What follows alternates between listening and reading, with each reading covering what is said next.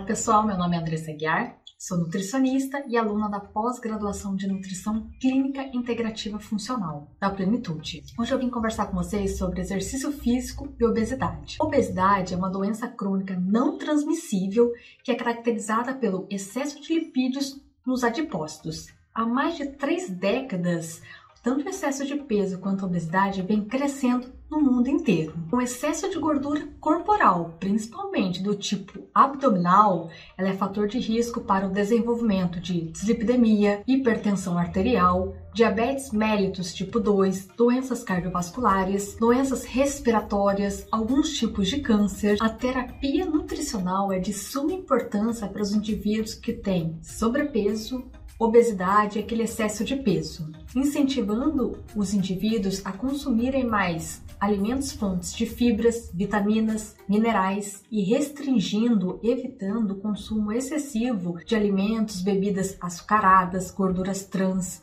gorduras saturadas, entre outros. O acompanhamento nutricional é importantíssimo. Para nutricionista estar tá calculando os macros e os micronutrientes e fazendo uma dieta com déficit calórico para o indivíduo chegar no objetivo desejado. A terapia nutricional aliada aos exercícios físicos é uma estratégia indispensável para o tratamento da obesidade. O exercício físico mais recomendado são os exercícios resistidos, que são os exercícios de musculação. Assim, o indivíduo vai conseguir perder gordura corporal e ganhar ou até manter sua massa magra. Então, gordura corporal igual ou superior a 25% do peso corporal nos homens e igual ou superior a 32% do peso corporal nas mulheres já está relacionada ao risco de obesidade. Para o diagnóstico da obesidade, nós podemos utilizar o índice de massa corporal, que nada mais é peso dividido pela altura ao quadrado. Um índice de massa corporal, um IMC acima de 30 já é considerado classificado como obeso. Dados recentes nos mostrou que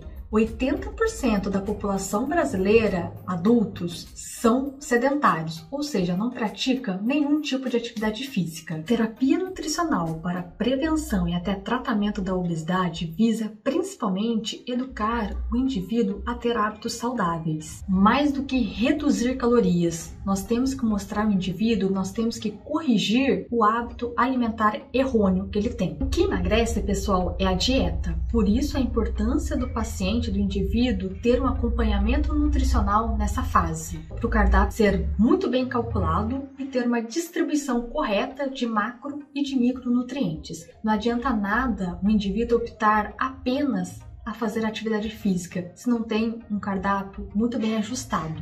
Ele não vai conseguir chegar no seu objetivo. Então, as pessoas, os indivíduos, eles têm que ter um acompanhamento nutricional em toda a fase ali de crescimento, no excesso de peso, na obesidade. Então, pessoal, concluindo, a terapia nutricional tendo uma qualidade, uma quantidade adequada para cada indivíduo, aliada à atividade física regular, é de suma importância para o resto da vida. Isso vai fazer, vai favorecer o indivíduo a evitar doenças no futuro, do, outras doenças crônicas, né, não transmissíveis, e também vai manter o peso adequado e a massa, a massa magra também ajustada.